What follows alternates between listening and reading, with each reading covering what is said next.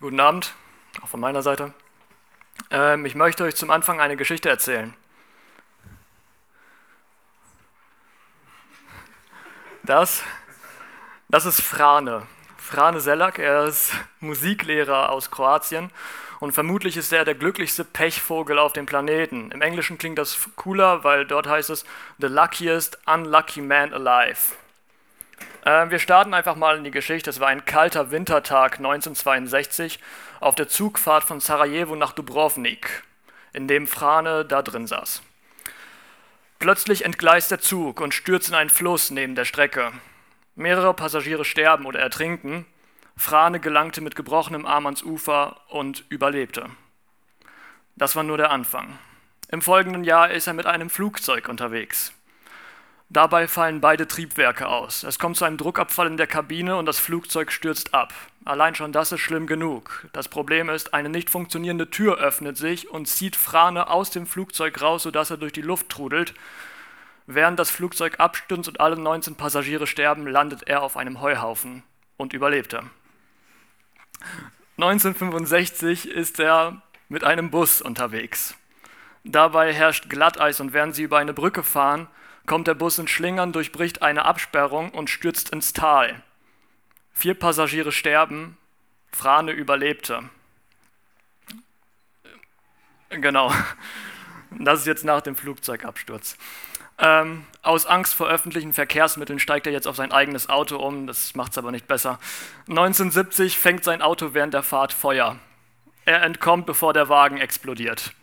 1973 ist er mit seinem neuen Wagen unterwegs, dabei reißt ein Schlauch im Motorraum und das Feuer gelangt dann in den Innenraum, in sein Gesicht durch die Luftschlitze. Frane überlebt. Zwar mit weniger Haaren, aber er überlebte. 1995 wurde er von einem Bus angefahren.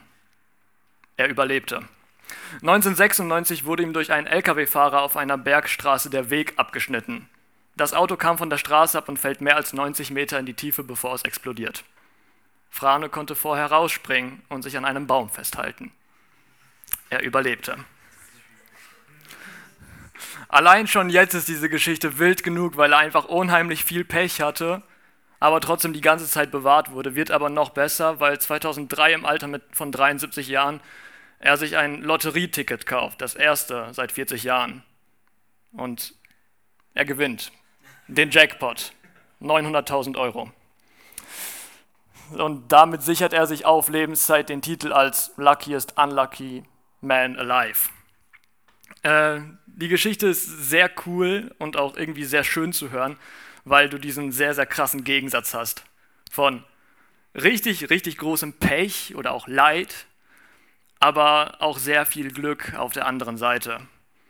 Du hast großes Leid, auf das das Glück folgt. Und für unsere Logik wirkt es wie eine Erklärung.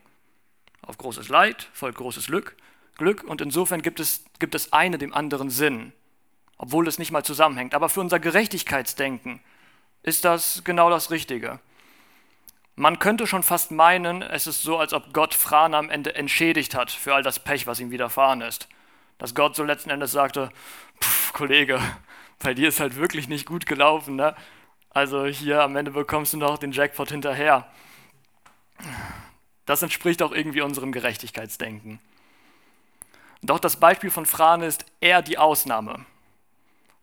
Was ist, wenn auf das Leid keine Auflösung folgt? Wenn es keine Erklärung gibt und die Belohnung ausbleibt? Was, wenn auf großes Leid kein großes Glück folgt und Gott sich nicht zeigt? Ich habe die heutige Predigt umschrieben mit Gott erkennen durch das Leid. Und es wird heute um Hiob gehen. Hiob als biblische Figur qualifiziert sich bestens für dieses Thema. Hiob ist im Grunde genommen der Inbegriff für Leid. Man spricht ja bis heute von Hiobs Botschaften. Seine Geschichte ist in dem Bereich herausragend und wurde auch häufig künstlerisch in genau diese Form verarbeitet. Aber lass, lassen wir uns oder schauen wir uns einmal kurz an, was Hiob selber sagt. Wie hat er Gott erkannt? Wir nehmen einmal das Fazit vorweg und starten mit dem wichtigsten Vers, nämlich mit Hiob 42, Vers 5. Ich habe den hier auch eingeblendet. Vom Hören sagen hatte ich von dir gehört, aber nun hat mein Auge dich gesehen. Hier benutzt hier das hebräische Wort Ra'a für sehen. Das bedeutet so viel, wenn du jetzt einfach deinen Sitznachbarn anschauen würdest und einfach ihn erblicken würdest. Einfach, wie er da gerade sitzt. Hier benutzt keine mystische Form, es irgendwie im, im Geistlichen zu erkennen oder sowas. Er sagt, so wie ich meinen Nachbarn von Angesicht zu Angesicht sehe, das, was vor meinen Augen ist, so habe ich Gott gesehen, so habe ich dich erkannt. Wie kam es zu dieser Erkenntnis? Lass uns die Geschichte von Hiob hören und lass uns da einfach mitgehen. Das Buch Hiob, man weiß nicht, wer es verfasst hat. Man weiß auch nicht genau, wo sich die ganze Geschichte abgespielt hat. Das Land Uz wird erwähnt, man kann es heute nicht mehr ganz verorten. Man weiß nicht einmal, zu welcher Zeit die Geschichte von Hiob gespielt hat, wann er gelebt hat. Man vermutet zu der Zeit der Patriarchen, also als Abraham noch auf der Welt war. Man weiß es aber nicht. Mit Absicht. Man versucht den Fokus komplett auf die Geschichte mit Gott und Hiob zu lenken. Alle anderen Umstände werden ausgeblendet, damit dieser Fokus darauf bleibt. Wir starten ganz am Anfang und schlagen gemeinsam auf Hiob Kapitel 1, die Verse 1 bis 3.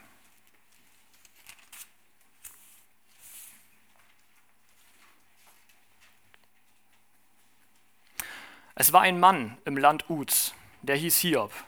Der war ein untadeliger und rechtschaffener Mann, der Gott fürchtete und das Böse mied. Und die wurden sieben Söhne und drei Töchter geboren. Und an Herden besaß er 7000 Schafe, 3000 Kamele, 500 Joch Rinder und 500 Eselinnen. Und seine Dienerschaft war sehr groß, sodass der Mann größer war als alle Söhne des Ostens.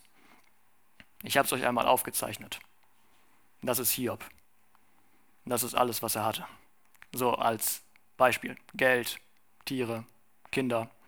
Er hatte alles und das reichlich. Er war der reichste Mann in diesem, in diesem Bereich hier wird darüber gespro gesprochen, dass man sagt, der Mann war größer als alle Söhne des Ostens. Also sein Ansehen war on top. Das war der Jeff Bezos dieser Zeit. Und wir lesen jetzt weiter direkt in Vers 13. Wir machen einen kurzen Sprung. Vers 13 bis 19. Und es geschah eines Tages, als seine Söhne und Töchter am Haus ihres erstgeborenen Bruders aßen und Wein tranken, da kam ein Bote zu Hiob und sprach, die Rinder pflügten und die Eselinnen weideten neben ihnen. Da fielen die Sabäer ein und nahmen sie weg und erschlugen die Knechte mit der Schärfe des Schwertes. Ich aber bin entkommen, nur ich allein, um es dir zu berichten. Während dieser noch redete, kam ein anderer und sagte, Feuer Gottes fiel vom Himmel und hat die Schafe und die Knechte verbrannt und verzehrt. Ich aber bin entkommen, nur ich allein, um es dir zu berichten. Während dieser noch redete, kam ein anderer und sagte, die Chaldäer haben drei Banden aufgestellt und sind über die Kamele hergefallen und haben sie weggenommen und haben die Knechte mit der Schärfe des Schwertes erschlagen. Ich aber bin entkommen, nur ich allein, um es dir zu berichten. Während dieser noch redete, kam ein anderer und sagte, Deine Söhne und Töchter aßen und tranken Wein im Haus ihres erstgeborenen Bruders. Und siehe, da kam ein heftiger Wind drüben von der Wüste her und erfasste die vier Ecken des Hauses, so dass es auf die jungen Leute stürzte und sie starben. Ich aber bin entkommen, nur ich allein, um es dir zu berichten. Innerhalb eines Tages ist alles weg. Was für eine absurde Entwicklung. Von einem Tag auf den anderen, ohne irgendeine Ursache, wurde Hiob alles genommen. Er hatte nichts mehr. Alles, was vorher aufgezählt wurde, was sein Stolz war, seine Familie, sein Hab und Gut, Besitz, ist weg. Nichts. Es gibt keine Logik darin, nicht aus Hiobs Sicht. Denn so sah die Geschichte für ihn aus. Der Leser bekommt aber einen anderen Rahmen. Hiob bewegt sich hier drin. Wir als Leser bekommen einen anderen Blick darauf. Und deswegen, wir schauen uns jetzt die Verse an, die wir gerade übersprungen haben. Denn wir bekommen Zugang zum Thronsaal Gottes und können erkennen, was im Hintergrund passiert. Wenn wir ab Vers 7 einmal, äh, ab Vers 6 bis 12 lesen, sehen wir dort die Ursache. Es geschah aber eines Tages, dass die Söhne Gottes vor den Herrn traten, und unter ihnen kam auch der Satan. Da sprach der Herr zum Satan, wo kommst du her? Und der Satan antwortete dem Herrn und sprach vom Durchstreifen der Erde und vom Umherwandeln darauf. Da sprach der Herr zum Satan, hast du meinen Knecht Hiob beachtet? Denn seinesgleichen gibt es nicht auf Erden. Einen so untadeligen und rechtschaffenen Mann, der Gott fürchtet und das Böse meidet. Der Satan aber antwortete dem Herrn und sprach, ist Hiob umsonst gottesfürchtig? Hast du nicht ihn und sein Haus und alles, was er hat, ringsum eingehegt? Das Werk seiner Hände hast du gesegnet, und seine Herden breiten, sich im Land aus. Aber strecke doch einmal deine Hand aus und taste alles an, was er hat. Lass sehen, ob er dir dann nicht ins Angesicht absagen wird. Da sprach der Herr zum Satan, siehe, alles, was er hat, soll in deiner Hand sein. Nur nach ihm selbst strecke deine Hand nicht aus. Und der Satan ging vom Angesicht des Herrn weg. Es ist wichtig zu verstehen, dass Hiob über dieses Wissen nicht verfügte. Das, was zwischen Gott als Form der Dreieinigkeit und Satan sich abspielt, weiß Hiob nicht. Er sieht nur das, was sich in diesem Rahmen befindet. Deswegen kann er auch das, was in seiner Situation passiert, auch nicht erklären. By the way, wir können gerade auch nicht wirklich erklären, was da passiert, denn die Szene, die wir hier sehen, ist mindestens genauso erstaunlich. Der Satan, zu, äh, das ist ein hebräischer Titel und kann auch so viel heißen wie der Verkläger oder Ankläger, hat Zugang zum Thron Gottes und kann dort sogar mit Gott kommunizieren. Sehen wir nicht nur hier so, das sehen wir auch in Offenbarung 5, Vers 13 so, weil dort Satan auch als Verkläger vor dem Thron Gottes bezeichnet wird, der unsere Brüder Tag und Nacht anklagt. Anscheinend hat Satan Zugang zum Thron Gottes und das stellt der Text auch einfach so dar, er erklärt das nicht weiter. Man kann nur feststellen, dass Satan nicht an die Hölle gebunden ist, sondern sich anscheinend noch frei bewegen kann, sogar noch bis vor Gottes Thron. Gott spricht Satan auf Hiob an, worauf Satan Hiob anklagt. Gott lässt sich auf Satan ein und ist bereit, dass Hiob geprüft wird. Und dann geschieht das Ganze, was wir vorher gelesen haben. Wie reagiert Hiob, nachdem das alles jetzt geschah? Wir sehen seine Reaktion in Vers 21, Vers 20 und dann weiter. Auch im ersten Kapitel noch. Da stand Hiob auf und zerriss sein Gewand und schor sein Haupt, und er warf sich auf die Erde nieder und betete an, und er sprach, Nackt bin ich aus dem Leib meiner Mutter gekommen, nackt werde ich wieder dahin gehen. Der Herr hat gegeben, der Herr hat genommen. Der Name des Herrn sei gelobt. Bei all dem sündigte Hiob nicht und verhielt sich nicht ungebührlich gegen Gott. Gott hatte absolut Recht behalten mit seinem Wort. Hiob hat an Gott festgehalten. Satan hat hierbei den kürzeren gezogen. Und doch Satan setzt noch mal eine Schippe drauf. Er erscheint nochmal vor dem Thron Gottes und behauptet, nun ja, Gott, er hält noch an dir fest, weil er um sein eigenes Leben fürchtet. Wenn du aber sein eigenes Leben bedrohst und ihn mit Krankheit schlägst, dann wird er von dir absagen. Und Gott sagt noch einmal, okay, er ist in deiner Hand. Nur schone ihn, dass du ihn nicht umbringst, du darfst ihn aber mit Krankheit schlagen. Und genau das tut der Satan. Hiob wird mit Geschwere, Geschwüren übersät, die ihm schlimmste Schmerzen bereiten. Unerträgliches Leid durchzieht sein Leben. Sogar seine Frau, die noch die ganze Zeit zu ihm stand, auch obwohl sie auch ihre Kinder verloren hat, Hab und Gut und alles, auch sie bricht unter der Situation zusammen und bittet Hiob, er soll gut Gott fluchen. Sie sagt zu ihm, hältst du immer noch fest an deiner Tadellosigkeit? Fluche doch endlich Gott und stirb. Dahinter steckt die Hoffnung, dass Gott vielleicht direkt bestrafen würde und ihn endlich von dieser Erde nimmt, indem er endlich mal sündigt.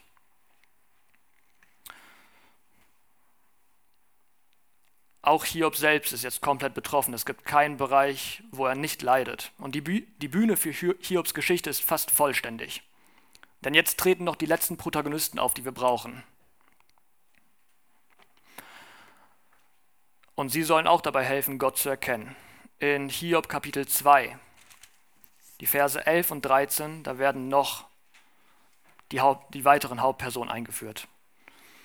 Als aber die drei Freunde Hiobs von all diesem Unglück hörten, das über ihn gekommen war, kamen sie, jeder von seinem Ort, nämlich Eliphas, der Themaniter, und Bildad, der Schuchiter, und Zophar, der, Na der Namatiter.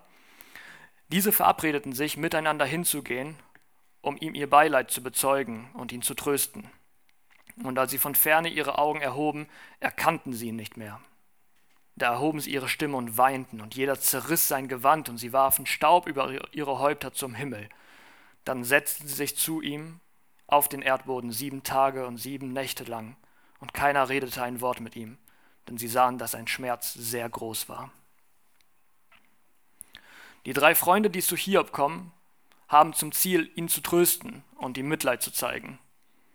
Sie betrauern ihn und seinen Verlust, das, was er verloren hat, und irgendwo merken sie auch, er selbst ist, das ist nicht mehr Hiob.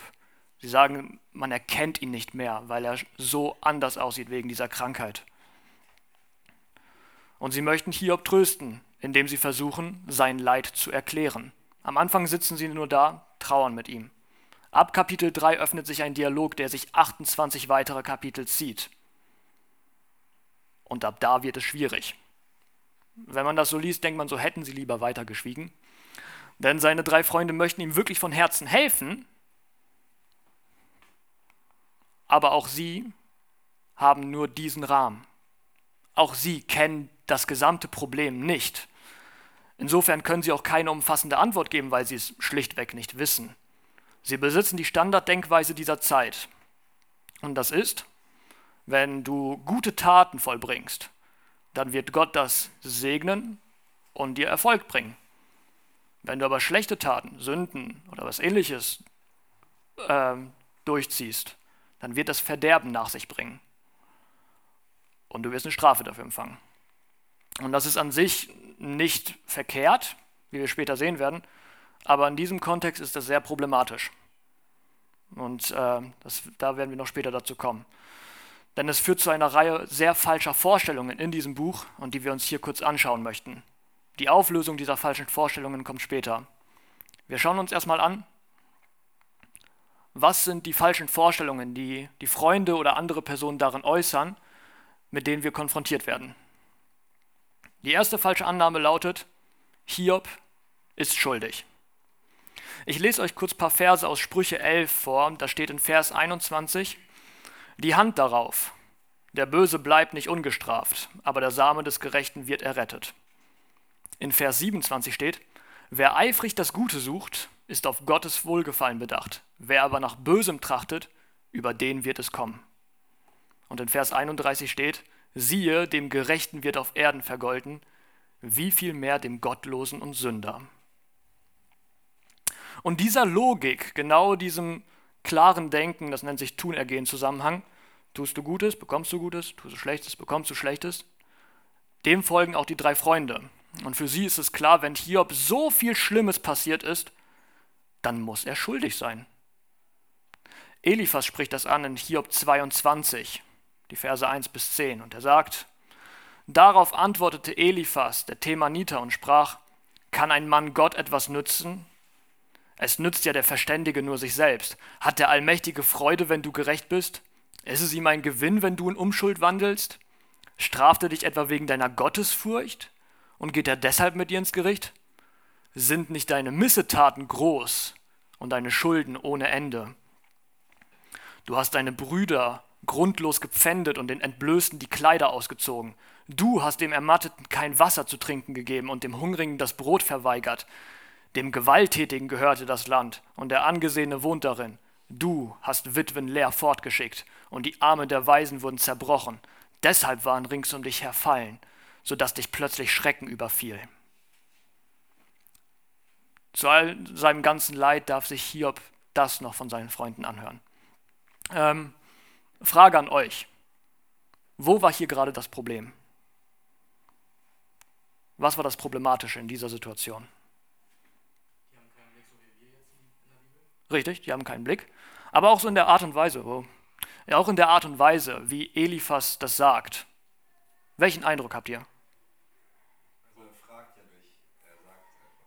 Ja, richtig. Jemand wollte noch was sagen? Genau, es ist verurteilend. Er fragt auch nicht nach, er setzt es einfach voraus. Sie sahen das große Ganze nicht und sie sind nicht allwissend. Aber sie nehmen es sich raus, direkt zu verurteilen und zu sagen, ja, so muss es gewesen sein.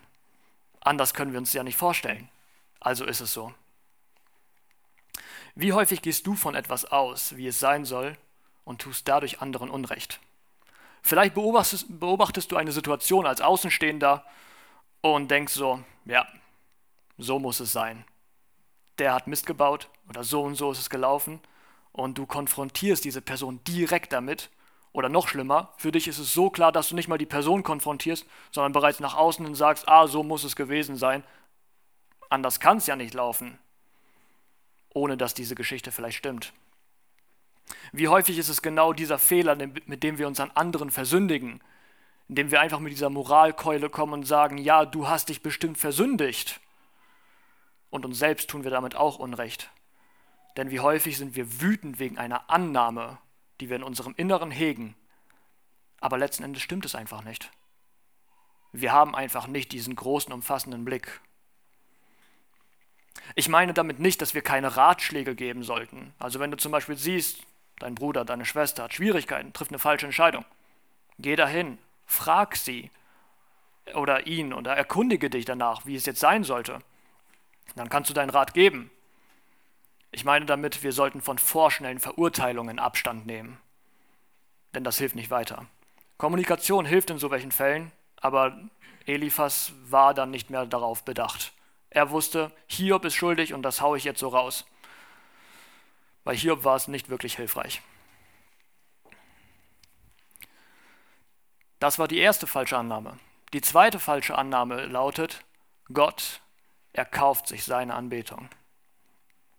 Als Satan vor Gott tritt, im Thronsaal Gottes, wie war nochmal seine Anklage gegen Hiob? Hiob 1, Vers 9 bis 11, lesen wir es nochmal.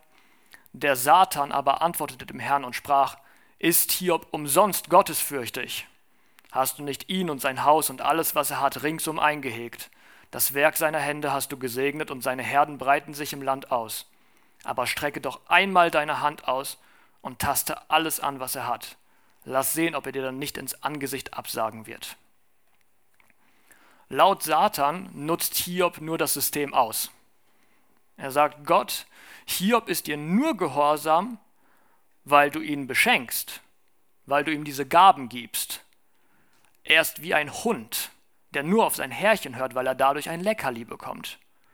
Lass die Gaben weg und er wird dir absagen. Aber Satans Anklage geht noch tiefer, weil er sagt, im Grunde genommen Gott, bist du selbst der Anbetung nicht wert.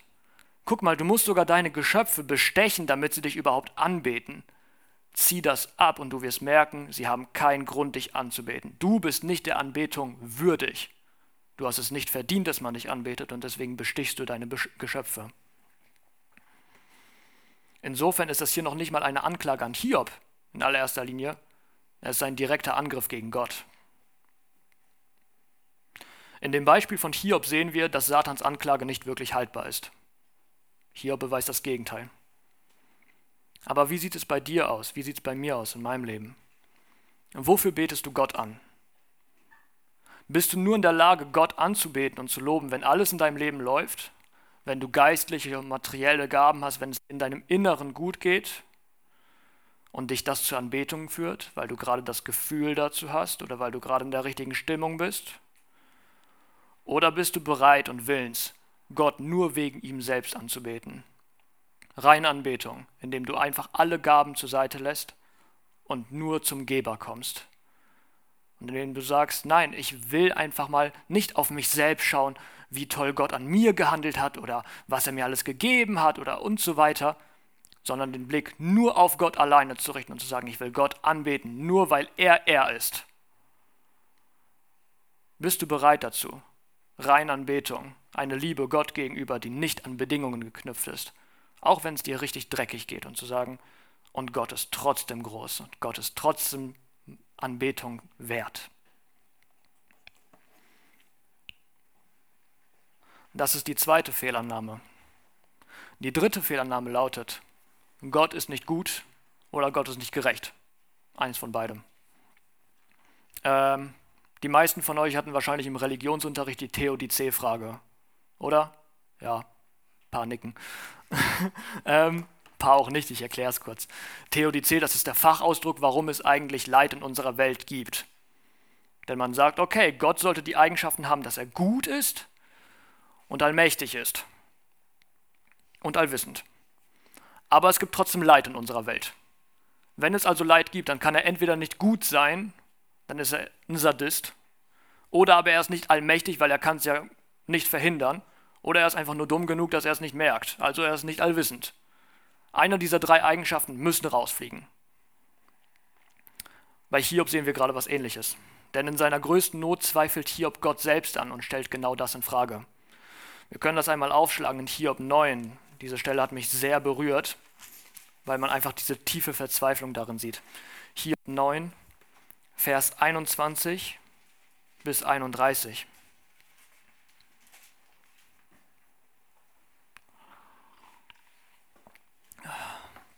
Da klagt Hiob Gott an und sagt, ich bin untadelig, dennoch kümmert mich meine Seele nicht. Ich verachte mein Leben.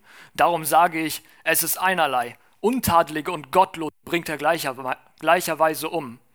Wenn die Geißel, also die Peitsche, plötzlich tötet, so lacht er über die Prüfung der Unschuldigen.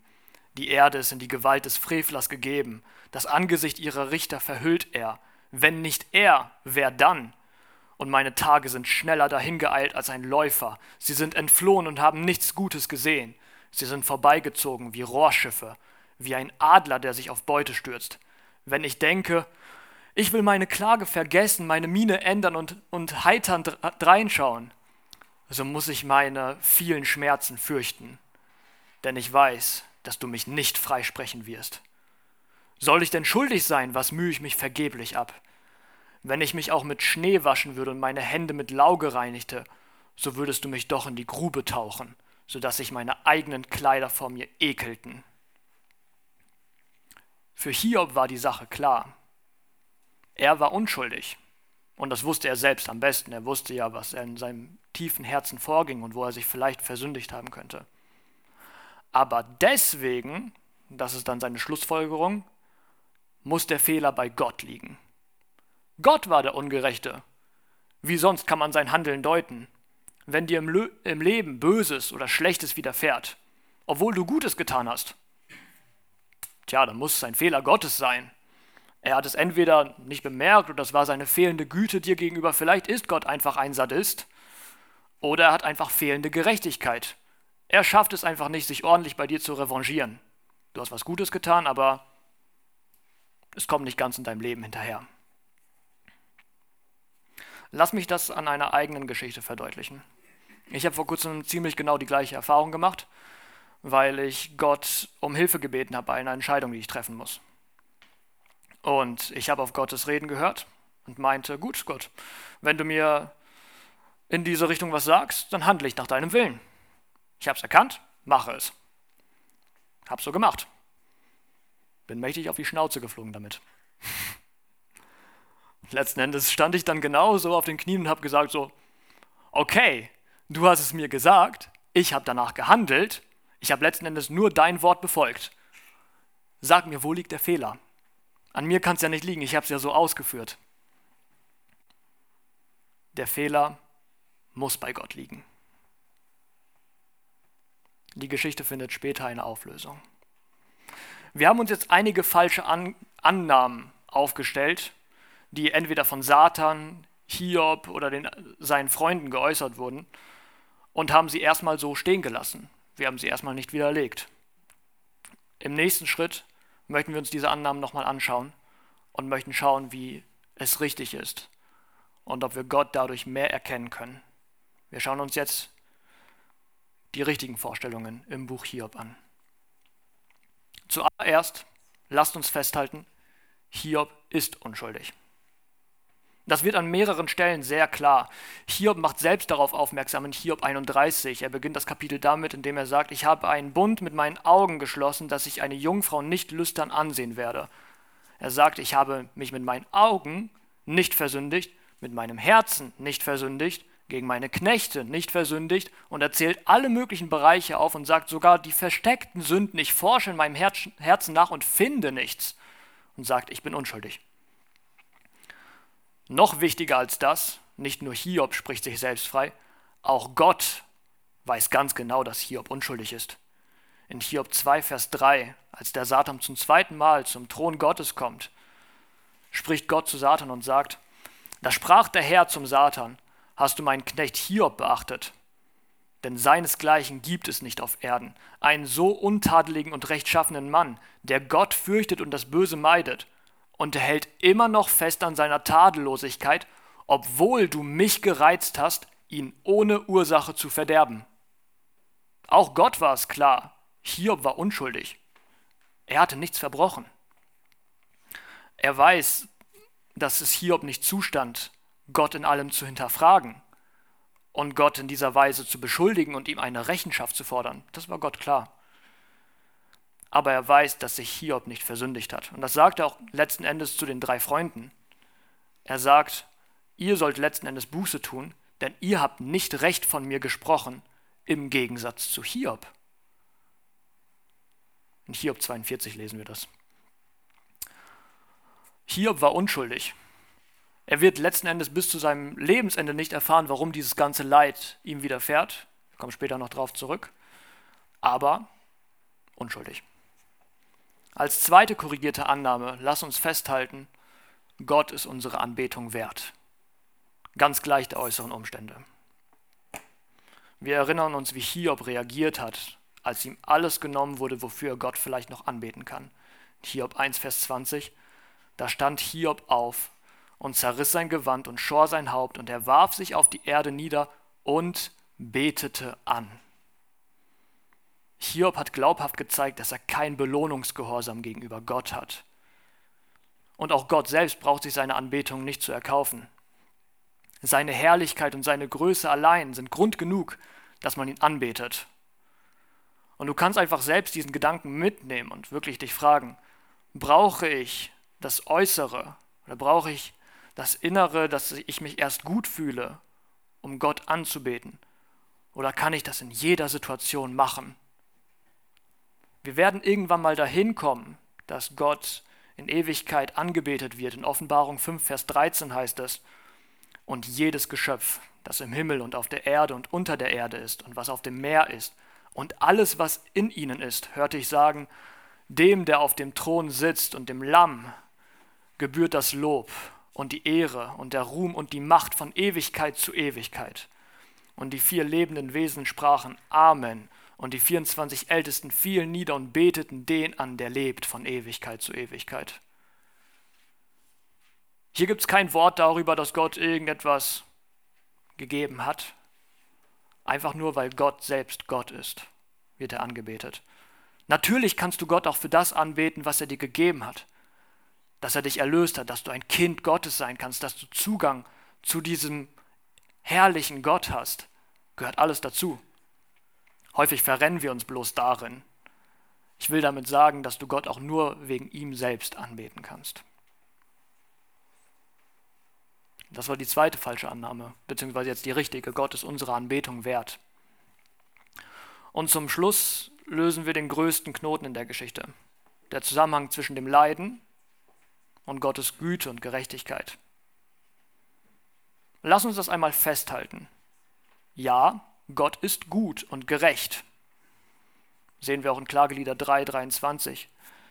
Denn deine Gnade, sein Erbarmen ist jeden Morgen neu. Ja, richtig. Seine Güte reicht so weit der Himmel ist und sein Erbarmen ist jeden Morgen neu. Und Gott ist gerecht.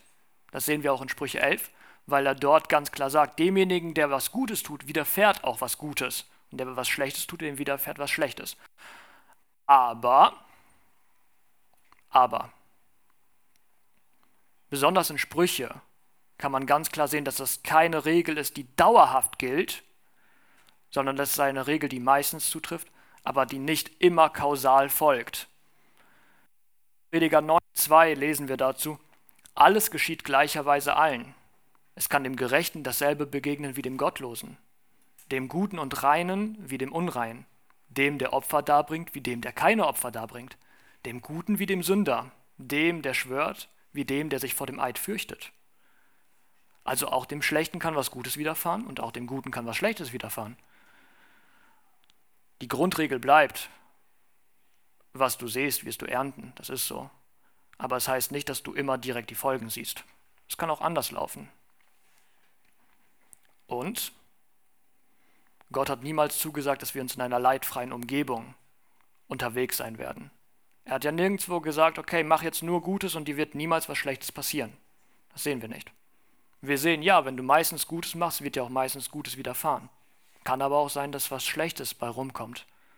Dann hat es aber einen Grund. In Römer 8, Vers 28 heißt es, wir wissen aber, dass denen, die Gott lieben, alle Dinge zum Besten dienen, denen, die nach seinem Vorsatz berufen sind. Um es wirklich klarzustellen, vielleicht, wenn es das ist das Einzige, was du mitnimmst, dann bitte nimm das mit. Leid hat in dem Plan Gottes immer eine Funktion. Und er lässt Leiden niemals umsonst zu. Dafür ist er zu gütig. Gott hat aber niemals gesagt, dass Leid immer erklärbar ist. Gott hat auch nicht festgelegt, seinen Plan auf dieser Erde zu offenbaren. Und er gibt sich auch nicht wirklich Mühe, das zu tun. Manchmal kann man das so ein bisschen erahnen und kann so denken, okay, vielleicht geht es in diese Richtung, aber Gott hat sich nirgendwo verpflichtet, dir auf dieser Erde Rechenschaft zu geben, was er mit deinem Leben vorhat oder mit dem Leid, was darin passiert. Am Ende des Buches Hiob spricht Gott selbst zu ihm und stellt ihn einmal zur Rede. Wir können das einmal aufschlagen in Hiob 40, die Verse 6 bis 14. Da heißt es, und der Herr antwortete dem Hiob aus dem Gewittersturm und sprach, Gürte doch deine Lenden wie ein Mann. Ich will dich fragen, und du unterweise mich. Willst du mein Rechtsurteil zunichte machen? Mich schuldig sprechen, damit du gerecht seist? Ist denn dein Arm dem Arm Gottes gleich? Oder sprichst du mit Donnerstimme wie er? Schmücke dich doch mit Herrlichkeit und Hoheit und bekleide dich mit Majestät und Pracht. Gieße die Fluten deines Zornes aus, sieh jedem Hochmütigen an und demütige ihn. Sieh jeden Hochmütigen an, erniedrige ihn und zertritt die Gottlosen, wo sie stehen. Begrabe sie miteinander im Staub, verhülle ihre Angesichter mit Finsternis dann will auch ich dich preisen, dass deine Rechte dir zu Hilfe kommt. Im Grunde genommen dreht Gott den Spieß um und fragt Hiob, Hiob, bist du Gott? Bist du in meiner Position? Kannst du alles erblicken, was gerade passiert? Hiob, mein Plan ist viel größer als deiner. Ich überblicke viel mehr, meine Wege sind viel höher als deine und meine Gedanken ebenso.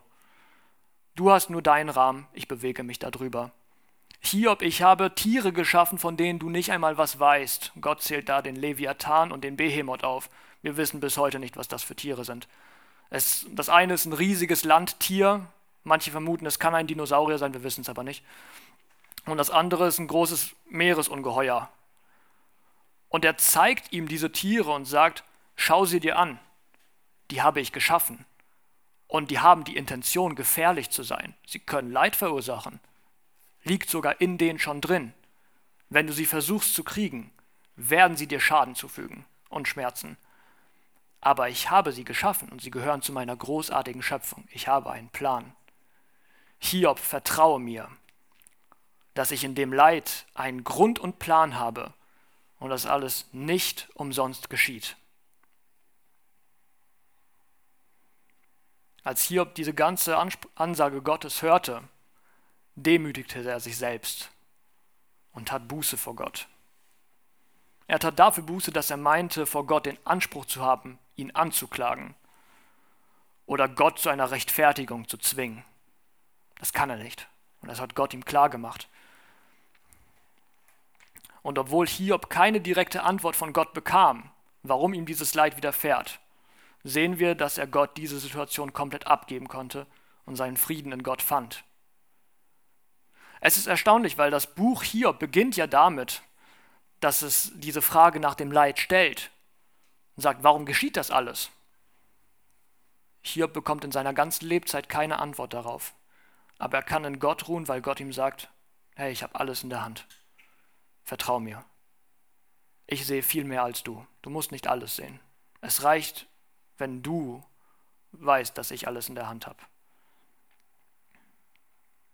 Tim Keller hat ein Zitat gebracht, ähm, wo er sagt, Hiob hat nie gesehen, warum er gelitten hat, aber Hiob hat Gott gesehen. Und das reicht absolut aus.